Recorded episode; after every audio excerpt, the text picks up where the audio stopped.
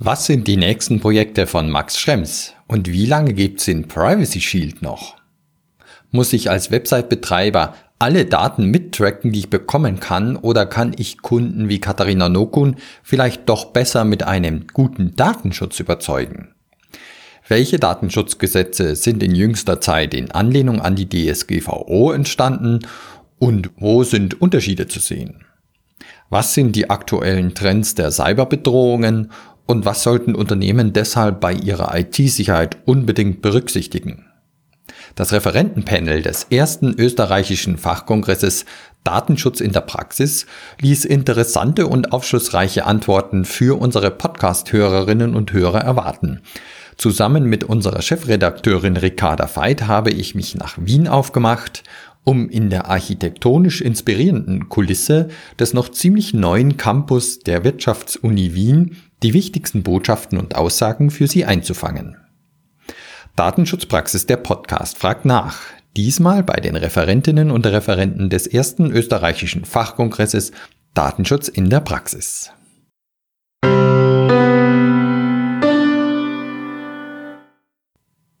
Mein Name ist Severin Putz und ich begrüße Sie sehr herzlich zu dieser neuen Podcast-Folge. Wenn ein neuer Kongress schon fast genau wie unser Magazin Datenschutzpraxis heißt, müssen wir uns natürlich die Sache einmal näher ansehen. Die Veranstaltung wurde gemeinsam organisiert von der Audatis Group und der FTAPI Software GmbH in Zusammenarbeit mit der Impetus Unternehmensberatungs GmbH und der Xalivi Solutions GmbH. Als Referentinnen und Referenten waren die Datenschutzaktivisten Katharina Nokun und Max Schrems Andreas Zavadil für die Datenschutzbehörde der Republik Österreich und mit Christine Deger, Michael Mrack, Rainer Neumann und Leo Deser eine Reihe weiterer Experten aus der Praxis vertreten. Zunächst habe ich jedoch mit einem der beiden Hauptveranstalter, Daniel Niesler von der FTAPI gesprochen, der kurz vorstellt, was der eigentliche Grund für die Beteiligten war, diese Veranstaltung auf die Beine zu stellen. Im Anschluss hören wir die Referenten zu ihren jeweiligen spannenden Themen und zum Abschluss kommt Carsten Knob von der Audatis Group zu Wort, der noch etwas zu den Anwenderforen von Tag 2 sagen wird. Hören Sie nun als erstes Daniel Niesler zu den Hintergründen und Zielen der Veranstaltung.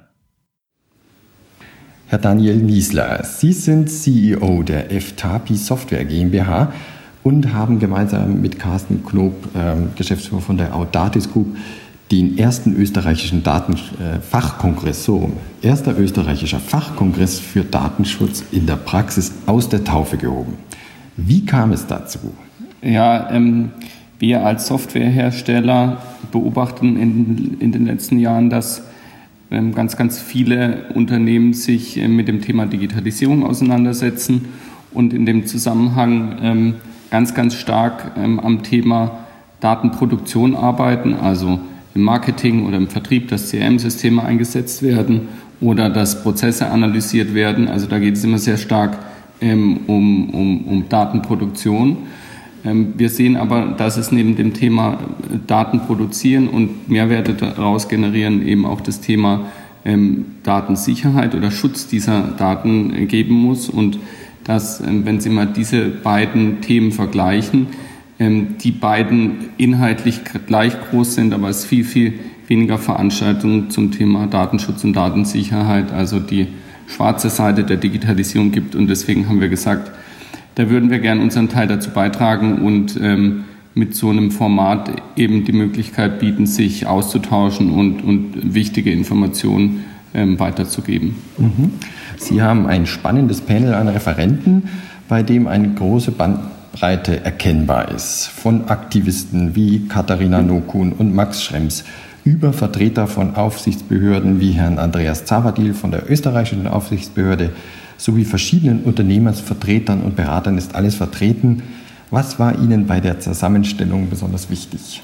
Ja, uns war wichtig, wie Sie es gesagt haben, eine, eine, große Bandbreite abzudecken, weil das Thema ähm, eben nicht nur ein ähm, juristisches oder rechtliches Thema ähm, mit der Datenschutzgrundverordnung ist oder ein, ein technologisches Thema, wenn Sie auf, auf Sicherheitsrisiken im Zusammenhang mit IT schauen wollen, sondern es ist ein, ein, ein gesellschaftspolitisches Thema, sehr breites Thema und deswegen haben wir gesagt, wir wollen, wir wollen da eben auch eine, eine, eine breite Variation an Sprechern haben, die ähm, so ein Thema gesamtheitlicher anschaut.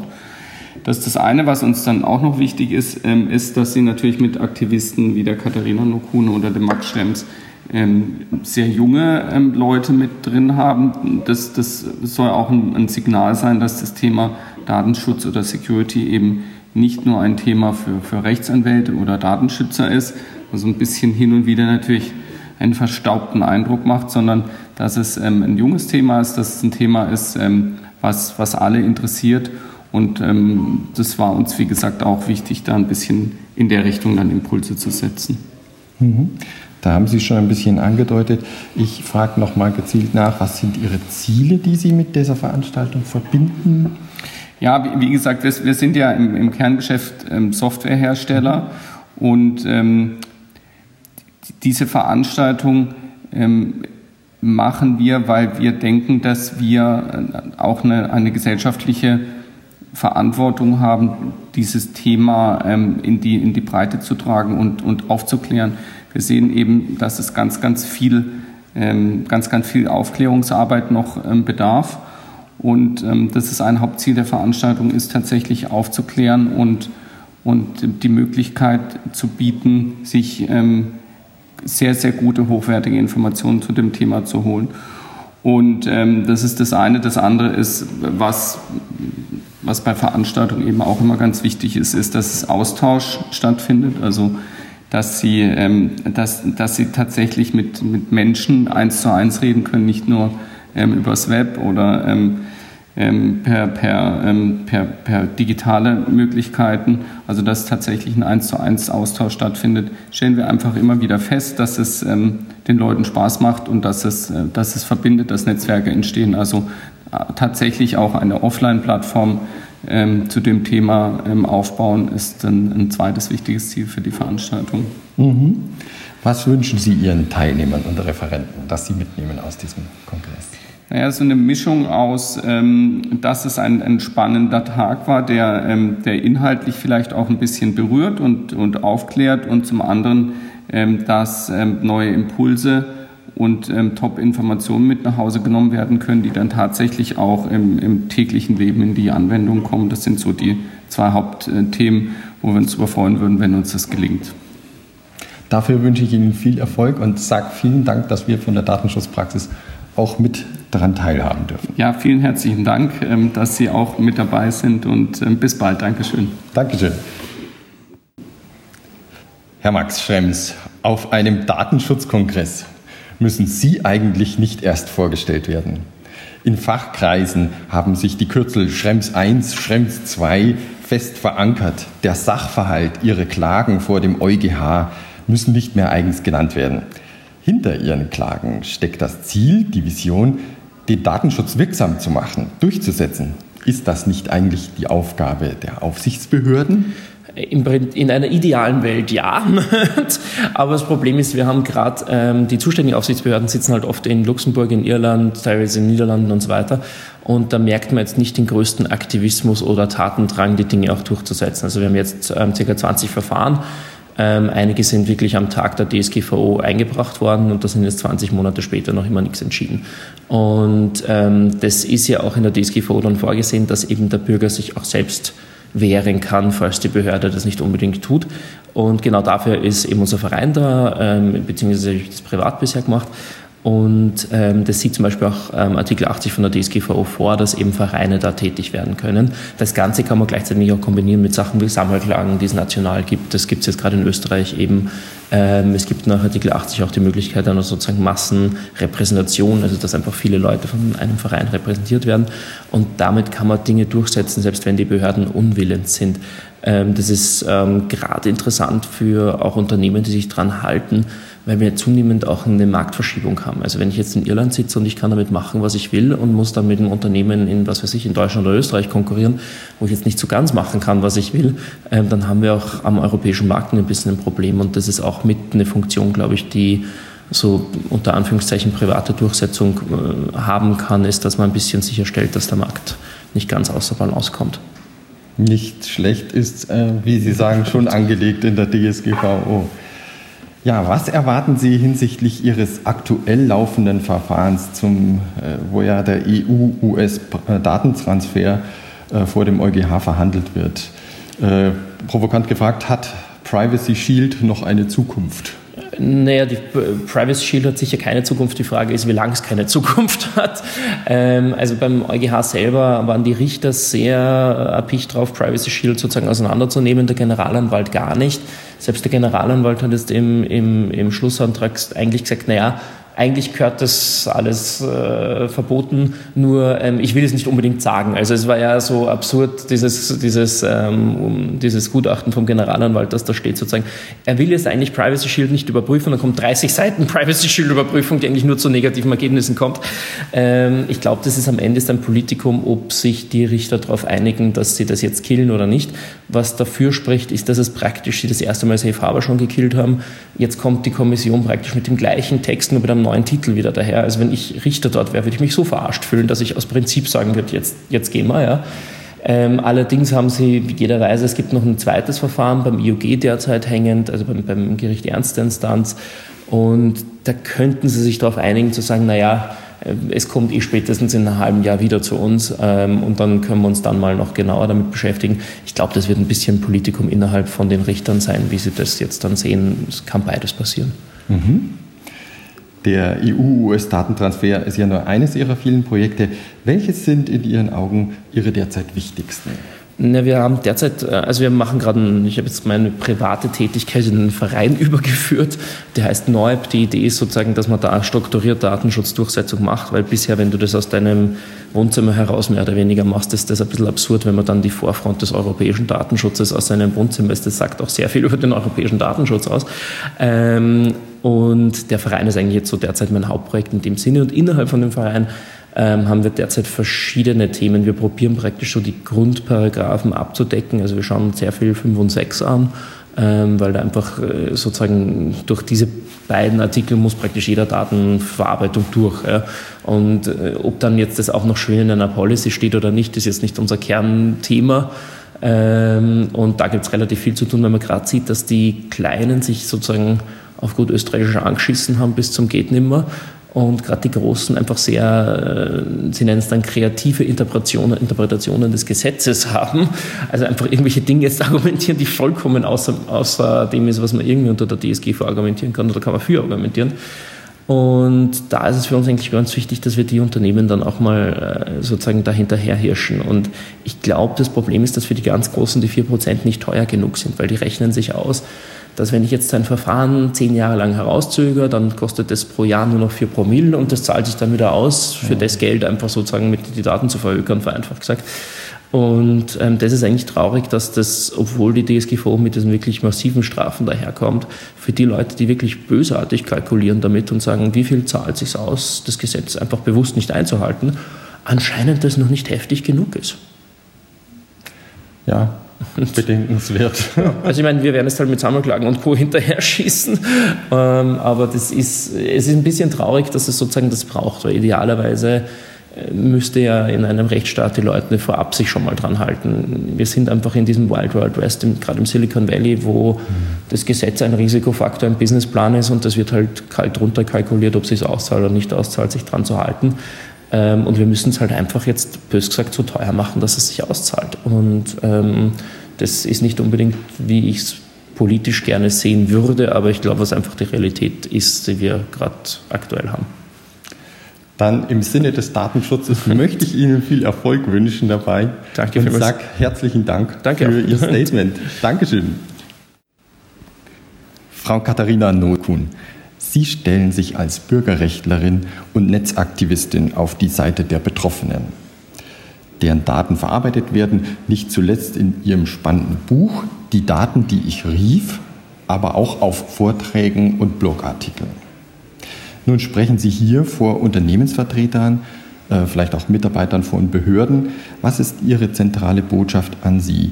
Was möchten Sie, dass Ihr Publikum auf diesem Datenschutzkongress mitnimmt? Ja, ich habe ja viel hier über meine eigene Reise, sage ich mal, berichtet. Ähm, auf, der, auf dem Weg zur Erkundung meines Datenschattens. Ich habe nämlich auf Grundlage meiner betroffenen Rechte ganz viele Datensätze bei Unternehmen angefordert und bei diesen Unternehmen bin ich dann meistens auch Nutzer oder Kundin gewesen. Manchmal habe ich auch absichtlich eine Datenspur gelegt, wie im Fall von Netflix und Amazon.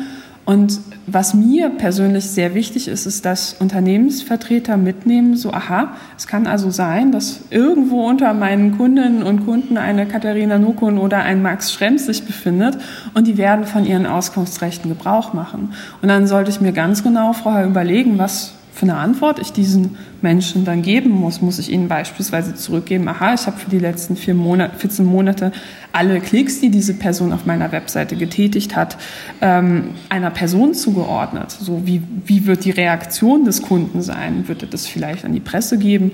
Ähm, kommt das, komme ich dabei so gut weg?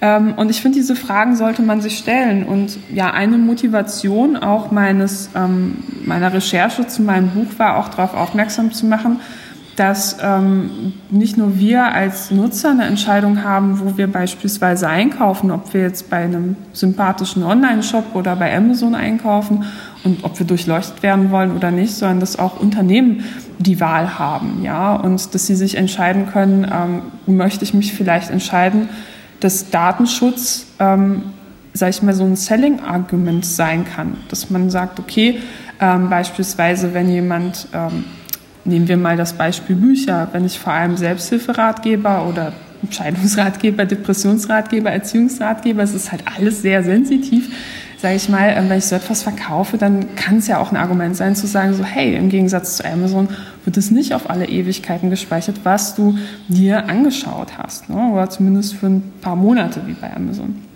Und ich würde mir da wirklich mehr Wettbewerb wünschen, dass auch Unternehmen ähm, sagen, so ja, wir haben eine Stärke und unsere Stärke ist eben, dass wir ähm, uns Gedanken darüber machen, was für Daten wir speichern wollen. Und das Interessante finde ich ja auch, dass oft Unternehmen argumentieren, wir brauchen bestimmte Formen von Nutzerdaten, um unseren Dienst zu optimieren. Ähm, wenn man sich dann allerdings mit Datenanalysten unterhält, sagen sie so, na ja, also Netflix könnte auch so super Vorschläge für Filme machen, wenn sie nicht speichern würden, ähm, in welcher Sekunde jemand auf Stopp gedrückt hat oder von welcher Sekunde bis zu welcher Sekunde jemand bei einer Sexszene vor- oder zurückgespult hat. Das sind Dinge, die braucht man nicht für einen guten Vorschlagsalgorithmus. Die werden dafür auch im Übrigen nicht verwendet. Von daher gibt es aus meinem ähm, aus meiner Nutzerperspektive auch überhaupt gar keinen Grund, ähm, das speichern zu müssen. Und man kann sich als Unternehmen natürlich auch fragen, muss ich alles immer sage ich mal, einen, einen Nutzer zuordnen oder kann ich nicht auch Pseudonymisierung nutzen, kann ich nicht Anonymisierung nutzen und kann ich nicht auch einfach ab und zu mal Daten wegschmeißen. Und ich finde, das sind alles Dinge, ähm, da würde ich mir wünschen, dass auch, ähm, sage ich mal, in, in der Wirtschaft stärker ähm, ein Wandel einsetzt. Und ich sehe das vor allem beim Mittelstand, ich sehe einige größere Unternehmen im Bereich IT, die sich auch auf dem europäischen Markt dahingehend positionieren, dass sie explizit sagen, wir sind DSGVO-konform und darüber hinaus ähm, datenschutzfreundlich. Aber da könnte noch mehr kommen. Im Moment hat man ja auch eher den Eindruck, dass äh, mehr Datenschutzschwäche äh, als ähm, ja, Grund für Skandale äh, Druck aufbaut. Deswegen meine nächste Frage vielleicht. Ähm, die Datenschutzpannen werden jetzt mittlerweile medial immer mehr und immer schneller skandalisiert. Spielt Ihnen das als Aktivistin in die Karten? Können Sie dadurch vielleicht mehr Druck auf Verantwortliche ausüben? Dass wir von mehr Datenpannen erfahren, ähm, liegt vor allem an den geänderten Regelungen zur Meldepflicht. Ne? Also vorher war es so, dass man nur in einigen Bereichen verpflichtend melden musste, wenn es eine Datenpanne gab. Jetzt gilt das für viel, viel mehr Bereiche, was eben dazu führt, dass die Aufsichtsbehörden über viel mehr informiert werden. Das heißt nicht, dass jetzt alles unsicherer geworden ist, sondern das heißt eher, dass wir vorher ganz viele Unsicherheiten haben und die Betroffenen sehr oft nicht Bescheid wussten. Also ein ganz einfaches Beispiel, ähm, vor einigen Jahren ist rausgekommen, dass Uber ähm, erpresst wurde. Bei denen sind Datensätze abhanden gekommen und dann hat jemand geschrieben, so ja, überweise uns so und so viel äh, Millionen Euro oder ähm, und dann werden wir die Daten löschen so. Und das Interessante ist, Uber hat das tatsächlich gemacht. Die haben das Lösegeld überwiesen. Ob die Daten gelöscht wurden, weiß ich nicht. Die Nutzer, die Betroffenen, deren Daten das waren, die wurden allerdings auch nicht informiert. Und so etwas darf einfach nicht passieren. Also, und es muss finanzielle Anreize in Form von Strafen geben, ähm, dass Unternehmen auch verpflichtet sind, das zu melden, weil sonst ist es nämlich so, dass der kleine Mittelständler das fleißig meldet und seine Kunden immer informiert. Aber wenn ein großes Unternehmen mal eine riesige Datenpanne hat und dann einfach sagt, so, nö, dann informiere ich die Nutzer nicht, wobei das ja für mich als Nutzer ein extrem wichtiger Vorfall ist, der darüber entscheiden kann, ob ich mit diesem Unternehmen zufällig äh, zukünftig eine Geschäftsbeziehung haben möchte. Ähm, aber ich weiß nicht, ob diese Diskussion über Datenpannen oder auch Datenschutzskandale ähm, Datenschützern wirklich in die Hände spielt. Ich würde es mir ja wünschen, dass sich etwas ändern würde, aber was man ja momentan sieht, ist, dass man ganz viele Skandale hat, wie beispielsweise Cambridge Analytica und andere, und ähm, dass aber das Handeln, das staatliche Handeln da sehr zu wünschen übrig lässt. Und da wünsche ich mir deutlich mehr Urteile, da wünsche ich mir deutlich höhere Strafzahlungen für Unternehmen, die auch wirklich eindeutig ähm, sich rechtswidrig verhalten. Und da finde ich so Initiativen wie ähm, von Max Schrems unglaublich wichtig, gesellschaftlich wichtig, ähm, dass man da wirklich hingeht und sagt, ähm, so wir testen das jetzt rechtlich aus. So, und da würde ich mir wünschen, dass viel mehr Menschen ähm, solche Vereine unterstützen, auch finanziell, weil solche Klagen sind unglaublich kostspielig. Mhm. Auch im Sinne eines fairen Wettbewerbs, ja. Sie haben sich frühzeitig schon mit der Datenschutzgrundverordnung beschäftigt. Ähm, in welchen Bereichen könnten Sie sich da ähm, Veränderungen, Optimierungen, Erleichterungen, vielleicht Verschärfungen vorstellen? Die wird ja jetzt evaluiert dieses Jahr. Also ich persönlich fand es sehr schade, dass die Privacy-Icons es nicht verpflichtend in die DSGVO geschafft haben. Das fand ich sehr traurig. Also die Idee von Privacy-Icons geht darauf zurück, dass man sagt, naja, wer liest denn schon die Datenschutzerklärung und die AGB? Das macht kaum jemand. Ähm, warum überlegen wir uns nicht standardisierte Symbole, Icons, ähnlich wie beispielsweise bei Nahrungsmitteln, wo dann irgendwie so eine Ernährungsampel draufsteht, ähm, naja, das beispielsweise Achtung, Fett und Kalorien, dass man analog dazu so ähnliche Symbole für den Datenschutz entwickelt. Weil ich habe im Zuge meiner Buchrecherche auch alle AGB und Datenschutzerklärungen aller Unternehmen äh, oder ziemlich vieler Unternehmen gelesen, mit denen ich so ähm, was zu tun habe und ähm, sagen wir mal so, also wenn Sie die AGB und Datenschutzerklärung von PayPal lesen wollen, dann sollten Sie sich für den Tag nichts mehr vornehmen. So, dagegen ist ähm, Krieg und Frieden eine Kurzgeschichte. Und ganz davon abgesehen ähm, gibt es dann noch so einen riesigen Anhang von Unternehmen, mit, mit denen Daten ausgetauscht werden. Und dieses, diese Liste wird alle drei Monate geupdatet. Das guckt sich doch keiner an. Und ich glaube, da brauchen wir eine viel einfachere, pragmatische Lösung. Und ich würde mir wirklich wünschen, dass man im Bereich Privacy Icons ähm, da einen Schritt nach vorne geht und sagt, das probieren wir mal aus. Aus der Wirtschaft würde ich mir vor allem wünschen, dass man sich überlegt, wie, ob man nicht in einigen Bereichen ähm, Datenschutzprobleme auch technisch einfacher lösen kann. Denn mein Gefühl war, dass es ähm, im Zuge der äh, Umsetzung der DSGVO so ganz viele Fragezeichen bei kleinen und mittelständischen Unternehmen gibt und dann überlegt wurde so, okay, wie müssen wir das jetzt einzeln umbauen und stricken, wo man sich denken kann, so, naja, okay, eigentlich hätten so viel, schon längst viel mehr einfache, günstige Lösungen für Mittelständler auf dem Markt sein müssen, wo sie einfach sagen können, so, okay, ich kaufe Paket X und damit ist jetzt beispielsweise mein ähm, Problem, in äh, folgender Hinsicht halt einfach gelöst, so wie wir es in anderen Bereichen, ein, äh, wo Compliance eine große Rolle spielt, mittlerweile einfach haben. Und ich glaube, da ist technisch noch, noch viel mehr möglich. Also ich habe letztens auch mit der ähm, Landesdatenschutzbeauftragten von Schleswig-Holstein gesprochen, die auch selbst ITlerin ist, Marit Hansen, und die hat auch gesagt, dass ähm, sie sich da deutlich mehr ähm, technische Innovationen auch aus der Wirtschaft wünscht. So, das kann nicht immer alles aus der Juristerei kommen. Frau Nukun, herzlichen Dank für den Vortrag, herzlichen Dank für Ihre Antworten jetzt und noch viel Erfolg bei dem spannenden Thema. Ja, vielen Dankeschön. Dank. Herr Michael Mrack, die Europäische Datenschutzgrundverordnung wird ja von vielen als mögliche Blaupause oder zumindest in Teilen als Vorbild für die Datenschutzgesetzgebung in Nicht-Mitgliedsländern der EU angesehen. In Ihrem Vortrag blicken Sie über den Tellerrand hinaus und befassen sich mit vergleichbaren internationalen Gesetzen. Welche sind das und wie schneidet die DSGVO im Vergleich ab? Ja, hervorzuheben in diesem Zusammenhang ist ganz sicher der CCPA, das ist der California Consumer Protection Act, äh, der seit Anfang 2020 äh, in Kalifornien gültig ist und in vielerlei Hinsicht ähm, deckungsgleich mit der DSGVO ist. Auch wenn er vom Scope her ein bisschen breiter aufgestellt ist. Er umfasst beispielsweise nicht nur die einzelne natürliche Person, sondern äh, beispielsweise die Familie ja, oder die Community äh, und deckt damit äh, auch äh, das Thema äh, allgegenwärtige IT, IoT sehr gut ab. Beispielsweise Schalter, die man mit Alexa schalten kann äh, und wo man in Bezug auf die DSGVO sehr, sehr schwer andocken kann, weil man ja nicht weiß, äh, wer, dem, wer über die IP-Adresse des Schalters verfügt. Und von daher äh, ist das durchaus ähm, ein rechtliches Rahmenwerk, das in Kalifornien, hoffe ich sehr, zu einem Umdenken führen wird. Warum? Der California Consumer Protection Act ist nicht von oben nach unten entstanden, sondern eine Bottom-up-Bewegung eigentlich aus einer Bürgerrechtsinitiative entstanden. Nichtsdestotrotz ist er aufgrund äh, der Skandale der letzten Jahre natürlich, ähm, hat er deswegen Fahrtwind aufnehmen können. Äh, wenn man an Cambridge Analytica oder sonstiges denkt, war es natürlich dann äh, für die Legislative in Kalifornien noch einfacher, ihn in Kraft zu setzen. Da sprechen Sie es schon an. Sie stellen die Datenschutzgesetze ja dem globalisierten Big Data gegenüber. Sie haben gerade Cambridge Analytica genannt.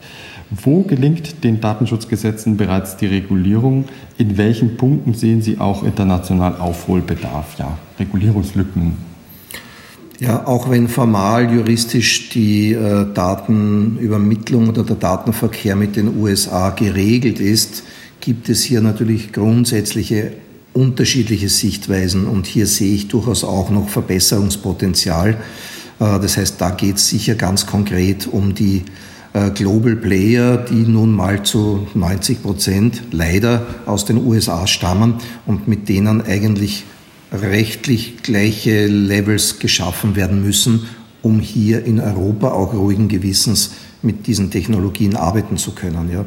Das heißt, Regulierungslücken durch den vorher zitierten CCPA äh, ist zumindest formal schon auch in den USA, sprich in Kalifornien, eine vergleichbare Norm geschaffen worden.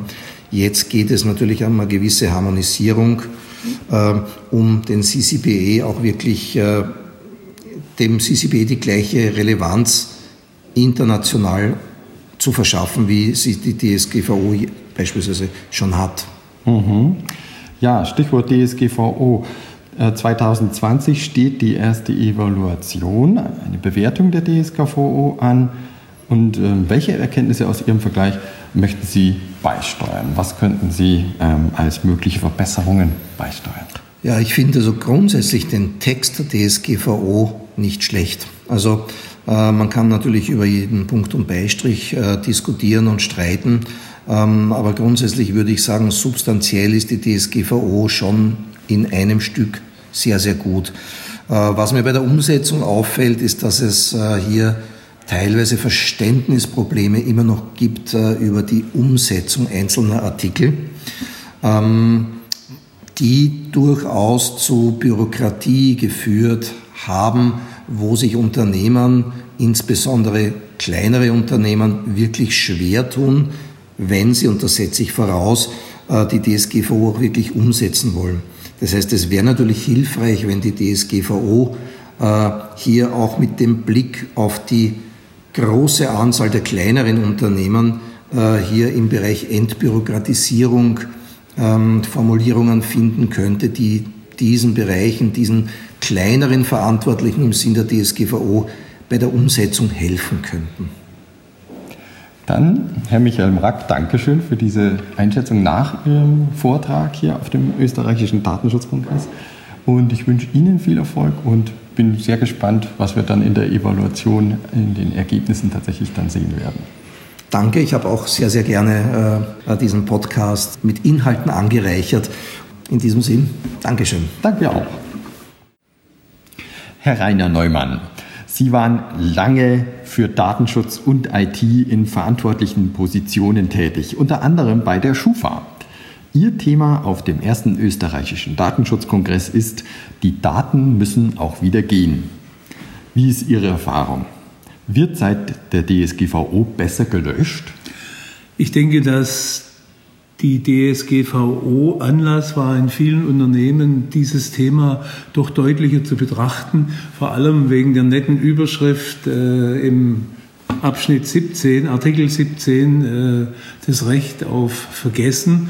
Und äh, dadurch hat man sich in den Unternehmen Gedanken gemacht. Nun ist das mit den Gedankenmachern noch nicht getan. Äh, es muss anschließend aktiv gearbeitet werden und man liest in letzter Zeit äh, immer mehr, dass die Unternehmen sich auch mit einem Datenlöschkonzept beschäftigen. Man geht davon aus, dass von den größeren Unternehmen äh, etwa die Hälfte inzwischen ein Datenlöschkonzept erstellt hat. Mhm. Jetzt hat man vielleicht ein Löschkonzept erstellt. Die große Frage, wie bekommt man es wirksam, so ein Löschkonzept? Es gibt ja diese DIN-Norm 66398, die einen unterstützt bei der Erstellung eines Löschkonzeptes. Und die geht davon aus, dass man die Verantwortung dann sauber verteilt auf die verschiedenen Abteilungen. Aber ich denke, dass man einen IT-Rahmen äh, haben sollte. Und es gibt inzwischen Anbieter, die äh, Workflows kreieren, damit diese Löschaufgaben sauber getätigt werden und was noch viel wichtiger ist, nachgewiesen werden. Und zwar nachgewiesen zum einen im Unternehmen, um zu zeigen, dass keine Risiken mehr bestehen, dass man zum Beispiel eine Strafe bekommt, aber auch den Datenschutzbehörden, die immer mal wieder bei den größeren Unternehmen reinschauen und sich die Dinge vorführen lassen. Also es gibt IT-technische Unterstützung, die kann man sich holen und es damit auch ein Stück weit nachweisen, wirksam bekommen. Ja, der Ausgangspunkt mhm. meiner äh, intensiven Aktivitäten rund um das Löschen gehen äh, von diesen IT-Lösungen aus, äh, wo ich beratend äh, bei der Gestaltung dieser Lösung an der Seite gestanden bin. Mhm. Herzlichen Dank, Herr Neumann, für diese mhm. Einblicke. Dankeschön, auch für Ihren Vortrag. Frau Christine Deger, Sie sind Cybersecurity-Expertin und gehen in Ihrem Vortrag auf dem österreichischen Datenschutzkongress auf die aktuelle Bedrohungslage ein. Welche Trends beobachten Sie? Ja, ja ich komme ja aus der Praxis und äh, sehe im Moment gerade viele Firmen damit kämpfen, dass sie Ransomware-Attacken haben.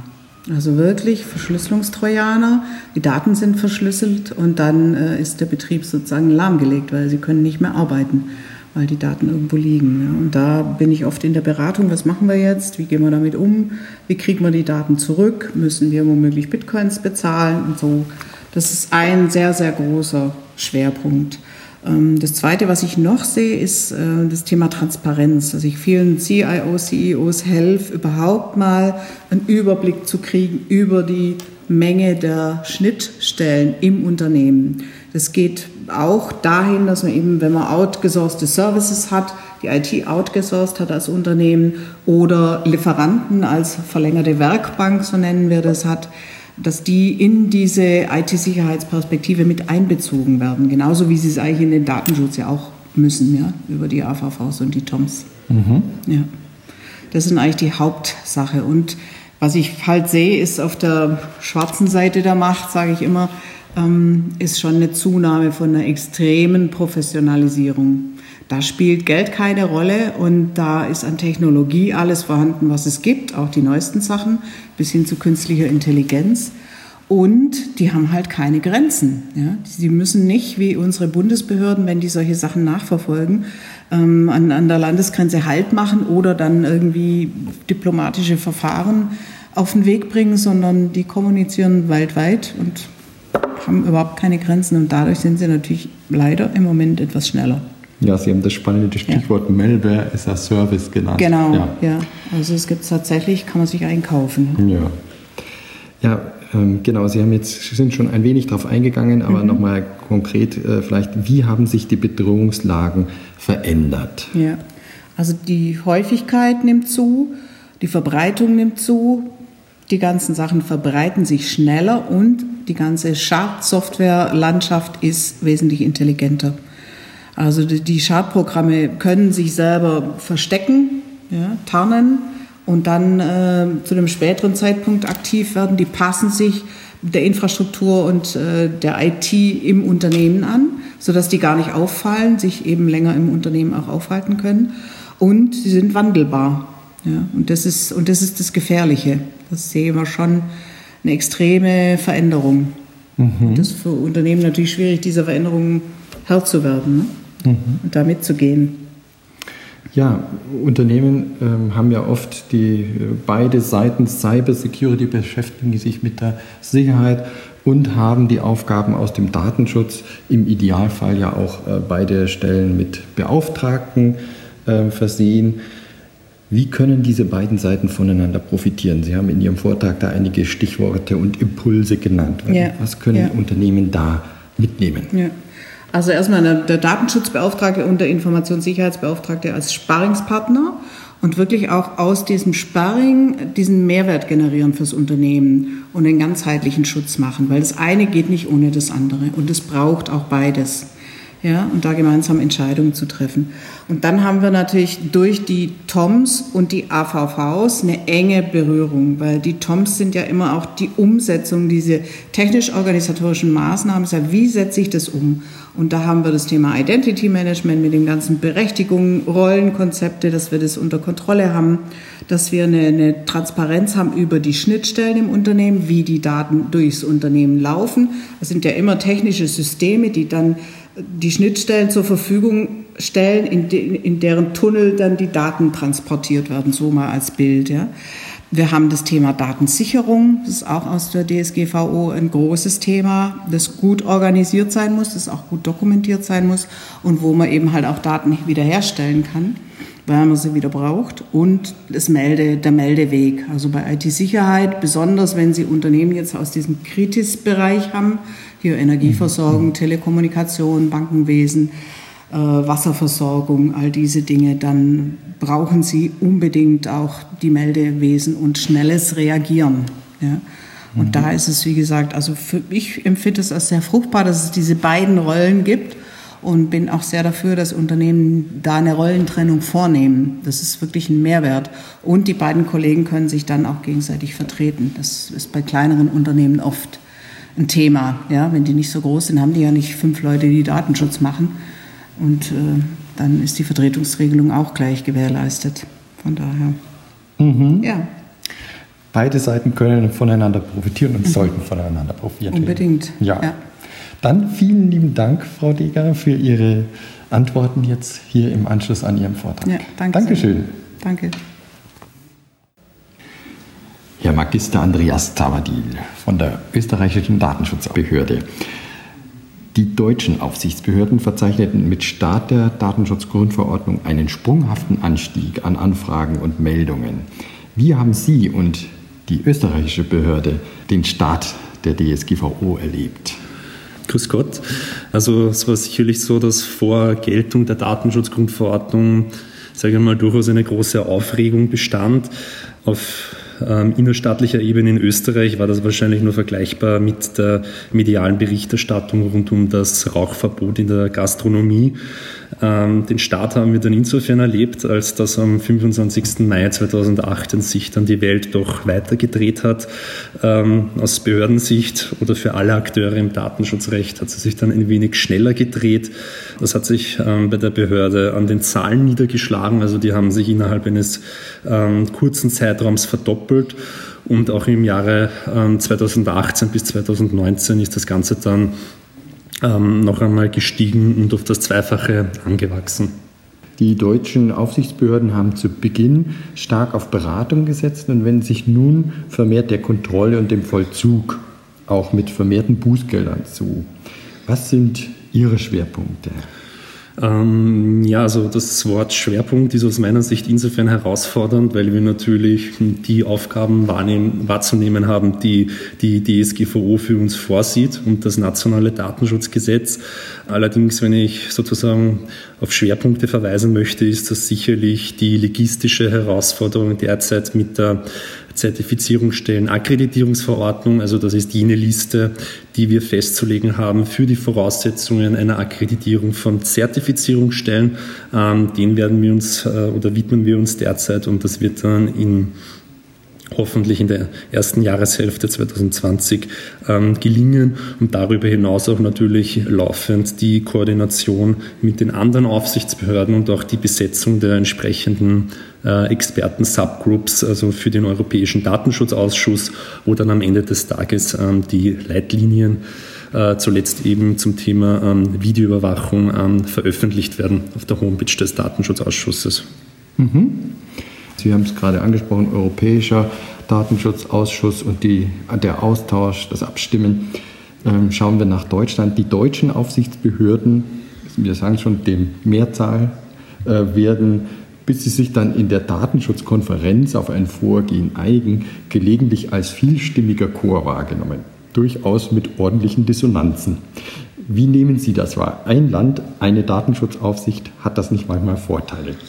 Ähm, ja, also unser Vorteil als eine Aufsichtsbehörde für Gesamtösterreich ist sicherlich natürlich, dass wir einfach sagen können, wir treffen uns jetzt und besprechen ein Thema und dann ist die gesamte Aufsichtsbehörde an einem Ort versammelt und das kann ja unter fünf Minuten geschehen. Äh, in Deutschland sieht die Lage da natürlich entsprechend anders aus und das ist sicherlich eine Herausforderung, das koordinieren zu müssen. Umgekehrt ähm, ist es natürlich so, dass wieder der Vorteil ist, dass man entsprechende Ressourcen hat, also man kann auch mehrere Expertenmeinungen einholen und wenn man so möchte, würde ich dann darin den Vorteil sehen, den Deutschland wiederum hat. Deutschland, Österreich, alle müssen die DSGVO einhalten und Sie als Aufsichtsbehörden machen da mit Sicherheit auch einen guten Job. Herzlichen Dank für das Gespräch, für Ihre Antworten und für Ihren Vortrag. Vielen Dank, danke. Herr Carsten Knob, Sie sind Geschäftsführer der Audatis Group und jetzt sprechen wir hier am zweiten Tag des ersten österreichischen Fachkongresses Datenschutz in der Praxis. Wie haben Sie den gestrigen Tag erlebt, der mit Fachvorträgen gespickt war, mit einem spannenden Panel? Was nehmen Sie mit? Also ich habe insbesondere äh, positiv aufgenommen und das waren auch die Teilnehmerstimmen, die mir zugetragen wurden, dass die Ausrichtung, die Zusammenstellung des Panels, also auch alle Referenten waren wirklich äh, so ausgewählt, dass man viele praktische Ansätze, Impulse mitnehmen konnte, aber auch mal so ein bisschen hinter die Kulissen gucken konnte. Also ob es die Aufsichtsbehörde war oder eben auch der Datenschutzaktivist Max Schrems oder Katharina Nokun mit ihrer Geschichte, wie sie eigentlich auf das Thema gekommen ist zum Datenschutz. Fand für mich sehr spannend und ich glaube für alle Teilnehmer auch. Und das eben anders als bei üblichen äh, Datenschutzfachveranstaltungen, wo man sich dann doch sehr auf die juristische Materie, die DSGVO beschränkt. Und wir haben halt so ein bisschen links und rechts auch das dahinter beleuchtet. Und das kam sehr positiv auch bei mir an. Jetzt am zweiten Tag des österreichischen Datenschutzkongresses steht ja die Praxis noch mal mehr ein Stück weit in Fokus. Ähm, heute geht es ja um die Anwender, die Anwender ihrer ähm, beider Anwendungen, ähm, die FTAPI und die Audatis Group jetzt im Speziellen. Was nehmen Ihre Teilnehmer heute mit? Also ich glaube insbesondere die äh, bestehenden Anwender des Audatus Managers ähm, können natürlich nochmal auch da tiefere Einblicke gewinnen, also praktische, wie setze ich Problemstellungen um, die wir auch gerne mit denen diskutieren. Wir hatten heute Vormittag auch schon sehr viele Anregungen aus unserer Anwenderschaft und auch von den Interessenten bekommen, wie man die Anwendung noch anwendungsfreundlicher, noch besser integriert in das Datenschutzthema mit reinbringen kann. Und wir nehmen natürlich als Hersteller und Betreiber auch die Impulse gerne mit äh, zurück zu unseren Entwicklern und werden das eine oder andere auf jeden Fall auch äh, umsetzen. Genau, und Sie haben ja ähm, am Beginn der Veranstaltung auch gesagt, es sind nicht nur bereits bestehende Anwender da, es sind auch Interessierte da, vielleicht auch thematisch einfach Interessierte. Und mein Eindruck ist, dass die allein schon mit diesem Vortrag, den der Kollege auch schon gehalten hat zum Risikomanagement, auch abseits davon, abseits von der konkreten Anwendung in der Software, eine Menge mitnehmen können. Das ist unser Ziel, dass wir eben diesen Anwendungstag für den Audatus Manager so gestalten, dass für alle was dabei ist. Also sowohl für den, der gerade damit anfängt, für jemanden, der vielleicht sich einfach nur dafür interessiert, aber auch für jemanden, der einfach nur Datenschutz interessiert ist und sagt, hey, ich gucke mal ein bisschen über den Tellerrand hinaus und nehme in so einem Fachvortrag eben vielleicht auch für mich neue Impulse mit und äh, bearbeite die unter Umständen am Ende mit einer ganz anderen Softwarelösung. Dann vielleicht als abschließende Frage, Das war jetzt Ihre erste Veranstaltung, die Sie gemacht haben, zusammen mit der FTAPI. Wie schaut es für die Zukunft aus? Können Sie sich vorstellen, das nochmal zu machen? Ich werde es auf jeden Fall nicht ausschließen. Also von daher, äh, wir sind in der Tat schon darüber am sprechen, ob wir sowas äh, in Zukunft ähm, sowohl in anderen Ländern, also den Heimatmarkt äh, mal im Blick zu behalten, möglicherweise machen. Ähm, aber auch die Schweiz ist recht nah, da soll es nächstes Jahr im Datenschutz ja auch Neuerungen geben. Also das wären Optionen, die äh, ich an der Stelle nicht verwerfen möchte. Dann sind wir mal gespannt. Vielen Dank für das Gespräch, Herr Carsten Knob. Viel Gerne, Erfolg noch. Danke. Liebe Hörerinnen und Hörer, das war die Zusammenfassung vom ersten österreichischen Fachkongress Datenschutz in der Praxis, über den ich aus Wien berichten durfte. Mir haben die Interviews mit allen Beteiligten viel Spaß gemacht und dass ich gemeinsam mit Chefredakteurin Ricarda Veit auf einer abendlichen Laufrunde die Rekordstrecke von Eliud Kipchoge, die berühmte Strecke eine Stunde 59 für den Marathon, im Wiener Prater besichtigen konnte, hat die Reise noch richtig abgerundet. Ich hoffe, dass Sie auch aus dieser Podcast-Folge die ein oder andere Anregung mitnehmen und dass Sie auch unsere nächsten Podcast-Folge wieder mitverfolgen. Dann sprechen wir mit Gabriel Schulz von der Datenschutzaufsicht Mecklenburg-Vorpommern über das neue Standard-Datenschutzmodell 2.0. Und wenn Sie Anregungen haben oder sich Themen und Interviewpartner von uns wünschen möchten, schreiben Sie uns doch einfach. Sie erreichen uns per E-Mail unter dsp.wk.de, über Twitter oder über Xing.